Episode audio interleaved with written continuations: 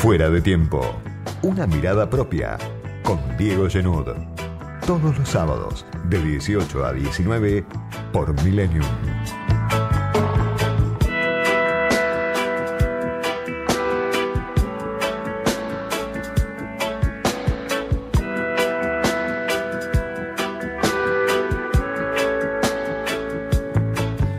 Semana agitada, una vez más, esta que cierra sobre fines de junio, con el dólar paralelo que sigue marcando la temperatura de los mercados, la temperatura de la política, las dificultades del gobierno por la falta de dólares, en el marco de un acuerdo con el fondo que cumplió con sus primeras metas, pero como sabemos es casi que debut y despedida porque hay muchas dudas y son mayoría los que piensan que la próxima meta es incumplible ya con el Fondo Monetario Internacional. Sin embargo, Guzmán, el presidente, pueden tener algunas horas de licencia para plantear que se cumplieron las metas del primer trimestre con el Fondo Monetario Internacional. El acreedor privilegiado de la Argentina, el auditor permanente del gobierno del Frente de Todos. También una semana marcada por la falta de gasoil, por el paro de transportistas, de los dueños de camiones en todo el país, con epicentro o con origen en la provincia de Tucumán, reclaman tener el gasoil garantizado, reclaman una actualización del flete.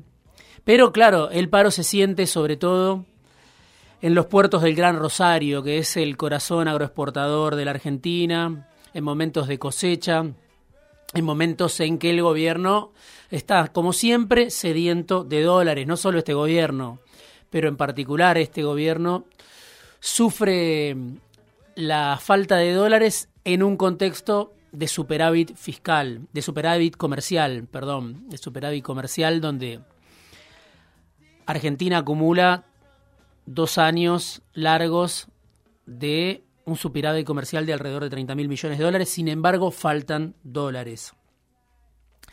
Y el tercer dato, el que se apoderó de la agenda esta semana, tiene que ver con los movimientos de desocupados, con las organizaciones sociales, con los trabajadores informales, con los trabajadores desocupados. Hay distintas maneras de nombrar esa porción de la realidad que, por lo menos por el despliegue que uno ve en las calles, está en expansión. La vicepresidenta, que en un acto en Avellaneda critica muy fuerte a las organizaciones sociales, sobre todo las organizaciones sociales que forman parte del gobierno. Está clara la disputa, la discusión, la enemistad ya a esta altura entre la vicepresidenta y el movimiento Evita. Pero claro, Cristina apunta a las organizaciones sociales en general, tanto las que están alineadas, identificadas disciplinadas dentro del armado del Frente de Todos como las que trabajan por fuera en política, en la calle y en contra del gobierno, organizaciones sociales que tienen un protagonismo cada vez mayor en la calle y representan también una realidad en distintos barrios de los conurbanos de todo el país. La discusión que plantea Cristina se desata obviamente por los planes sociales, el potenciar trabajo, el nombre que hoy tienen, ese salario social complementario que hoy está rondando los 22 mil, 23 mil pesos en la Argentina y que depende del salario mínimo vital y móvil. Si el salario mínimo vital y móvil está hoy en el quinto subsuelo, después de años de quedar rezagado con respecto a la inflación, bueno, eso pega también en los trabajadores y trabajadoras informales que cobran el potenciar trabajo hoy alrededor de 22 mil, 23 mil pesos. Contrasta la movilización y el debate y hasta el enojo de la vicepresidenta con datos que muestran una baja del desempleo. 7% el desempleo, según los datos del INDEC, en el primer trimestre del año es el mejor dato desde 2016. Seis años en los que los indicadores en cuanto a la desocupación en la Argentina, la desocupación plena en Argentina, bueno, eran mucho peores. tres puntos bajó la desocupación plena si uno, claro, compara este primer trimestre de 2022 con el primer trimestre de 2021, donde todavía se sentían fuertes los efectos de la pandemia, del cierre de la economía. Y hay en la Argentina hoy un millón y medio de desocupados plenos, es decir, los que buscan trabajo y no consiguen. Ahora, ¿cuántas personas tienen problemas de trabajo? ¿A cuántas personas no les alcanza en la Argentina para vivir? Bueno, esa es una discusión mucho más profunda, mucho más amplia. Hay desocupados que son casi 660.000 menos, eso puede decir el gobierno, que un año atrás. Hay 952.000 personas empleadas más que hace un año atrás y mejoró la tasa de actividad. Pero, claro, esos datos de baja desocupación contrastan, primero, por un lado, con un aumento de la masa de trabajadores informales, el trabajo precario, que creció de 32,4% hace un año a 35,9, tres puntos y medio. Subió el trabajo informal, el trabajo precario, el trabajo no registrado. Un dato central y siempre claro, mirando los datos del INDEC, porque hay otras mediciones que hablan de que el trabajo informal en la Argentina hoy afecta a uno de cada dos asalariados en la Argentina. Pero tomando los datos del INDEC, vemos incluso un crecimiento y también vemos un crecimiento de la población que está sobreocupada, que trabaja más de 45 horas a la semana y ya es más del 25% de la población, esa, ese sector, esa franja de la sociedad que trabaja más de 45 horas a la semana y que sin embargo ve que no llega a fin de mes. Por eso la baja del desempleo, que el gobierno puede festejar, anunciar o mostrar como un signo de la recuperación económica, hay que desmenuzarla y analizarla.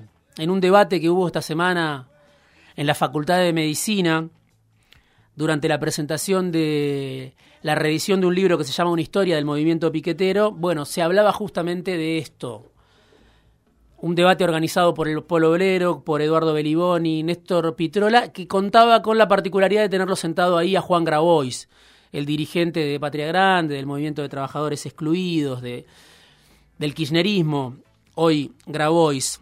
Bueno, ahí eh, Néstor Pitrola fue uno de los oradores y planteó que había una desocupación disfrazada, que era muchísimo más alta que ese 7% que muestra el gobierno. Bueno, Graboy fue más allá incluso, dijo, si uno toma en cuenta a los trabajadores, trabajadoras que hoy en la Argentina no tienen un convenio colectivo de trabajo, que no tienen vacaciones, que no tienen aguinaldo, bueno, si toma en cuenta esos datos, más del 50% de la población en la Argentina está desocupada, dijo Grabois. Por eso, claro, hay distintas maneras de leer esta realidad. 9 millones de un total de 23 millones de adultos en condiciones de trabajar en la Argentina, dijo Grabois, hoy son trabajadores en blanco, sindicalizados, solo 9 millones. ¿Qué pasa con el resto de esos 23 millones? Bueno, tienen trabajos de subsistencia, forman parte de una economía de subsistencia. Hacen lo que pueden para sobrevivir, para llegar a fin de mes, con changas, en algunos casos cobrando el potenciar trabajo, en otros casos con ayuda de algún tipo, social, familiar, pero claro, están por fuera de la estructura formal de la economía.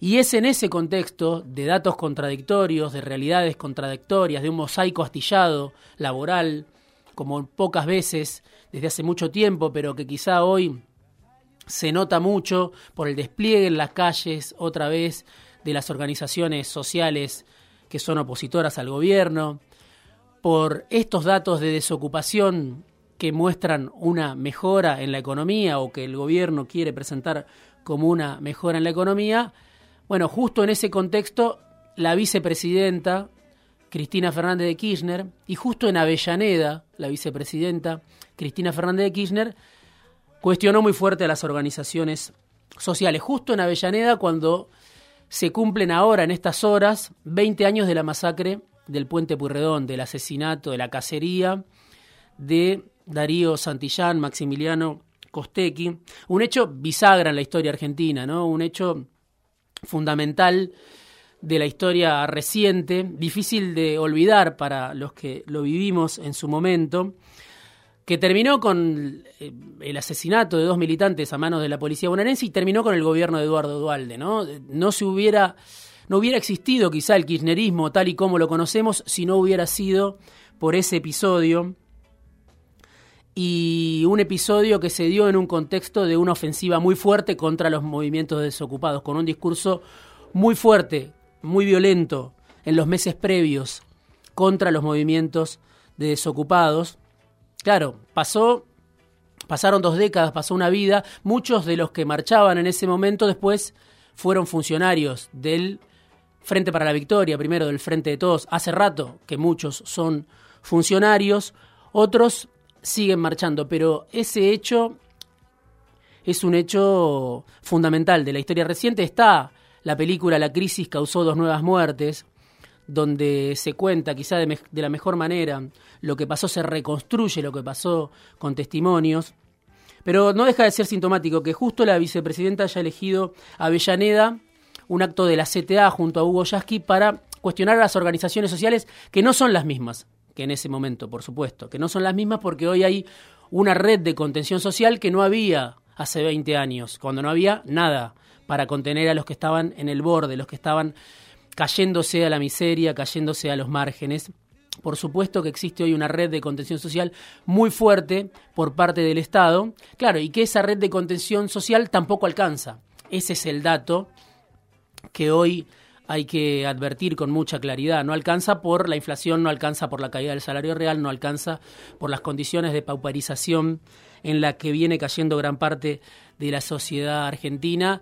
Y Cristina plantea eso y se arma todo un debate y se supone que hay una alianza de Cristina con los intendentes, una alianza de Cristina con Juan Zabaleta para arrebatarle el manejo de el potenciar trabajo, que hoy está en alrededor de 1.300.000 1.300.000 personas cobran ese potenciar trabajo. Creció mucho el potenciar trabajo durante el gobierno del Frente de Todos. En detrimento o en contradicción con esos datos de baja del desempleo, aumenta el potenciar trabajo. Bueno, también parte de un debate, de una discusión muy profunda. ¿Por qué se duplicaron los potenciar trabajo o los planes sociales en un contexto en que la desocupación es el 7%. Porque hay una desocupación disfrazada, porque existe hoy una porción importantísima de la sociedad que vive o sobrevive como puede y simplemente tiene un paliativo como es este potenciar trabajo. Por otras razones, pensará la vicepresidenta.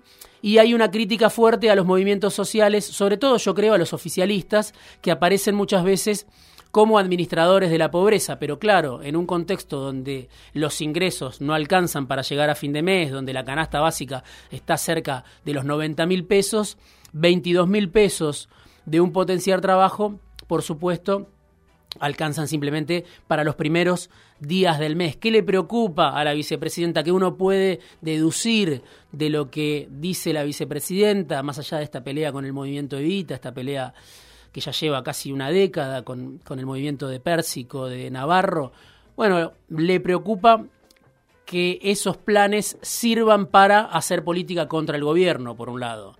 Y le preocupa también que ese despliegue en las calles sea un despliegue opositor, un despliegue que no le responde al frente de todos. ¿no? Durante muchos años la calle parecía mayoritariamente propiedad del peronismo el peronismo controlaba la calle. Bueno, ya no. Y eso es lo que se ve en un contexto de altísima inflación.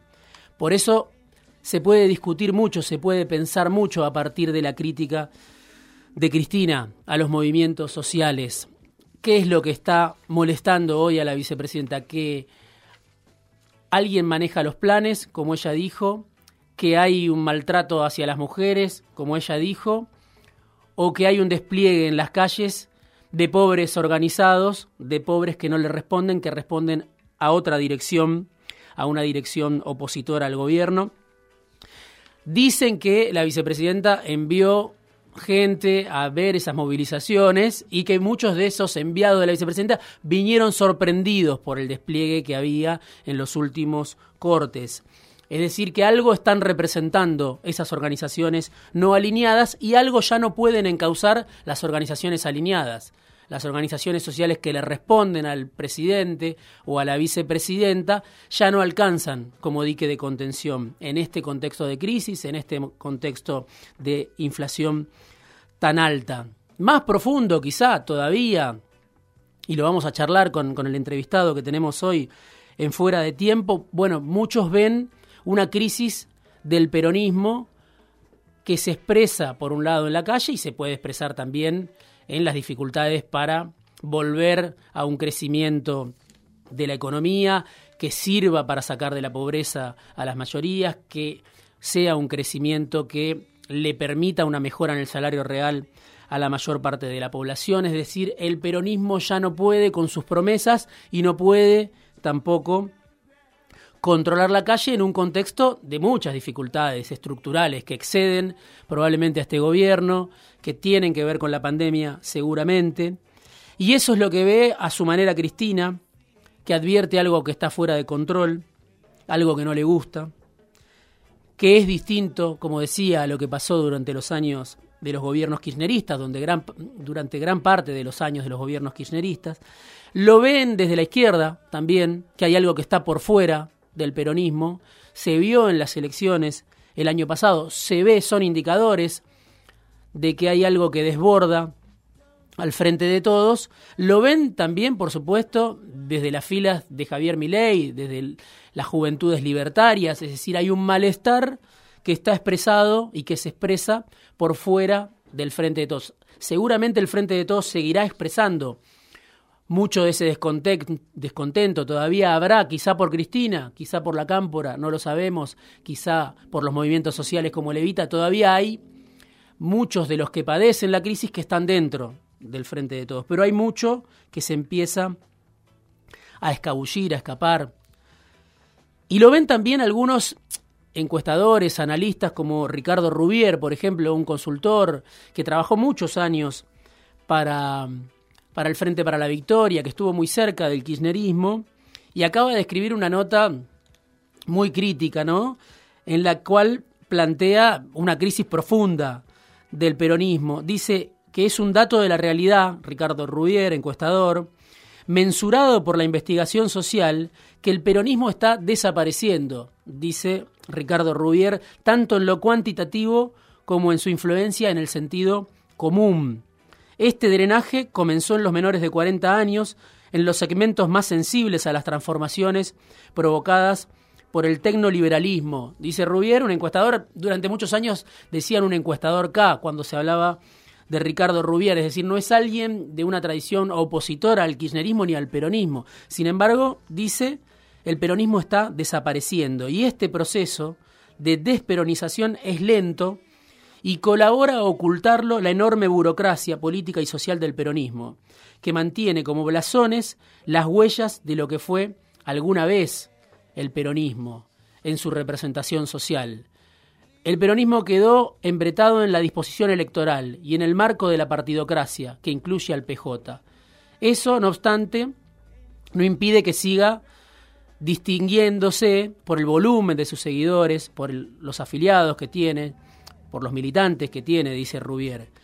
Pero claro, está desapareciendo. Si no fuera por esa superburocracia, dice Rubier, del peronismo, sería más fuerte todavía y sería más elocuente y se notaría más todavía cómo el peronismo pierde representación.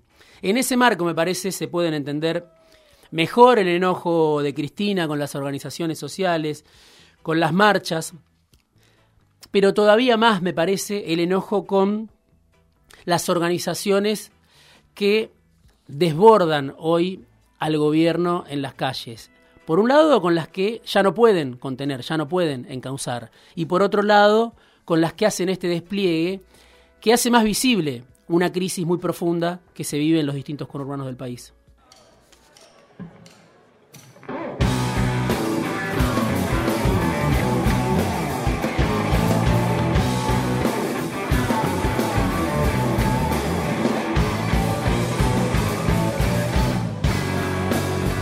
Editorial, análisis, conversaciones, entrevistas, fuera de tiempo. con Diego Genud.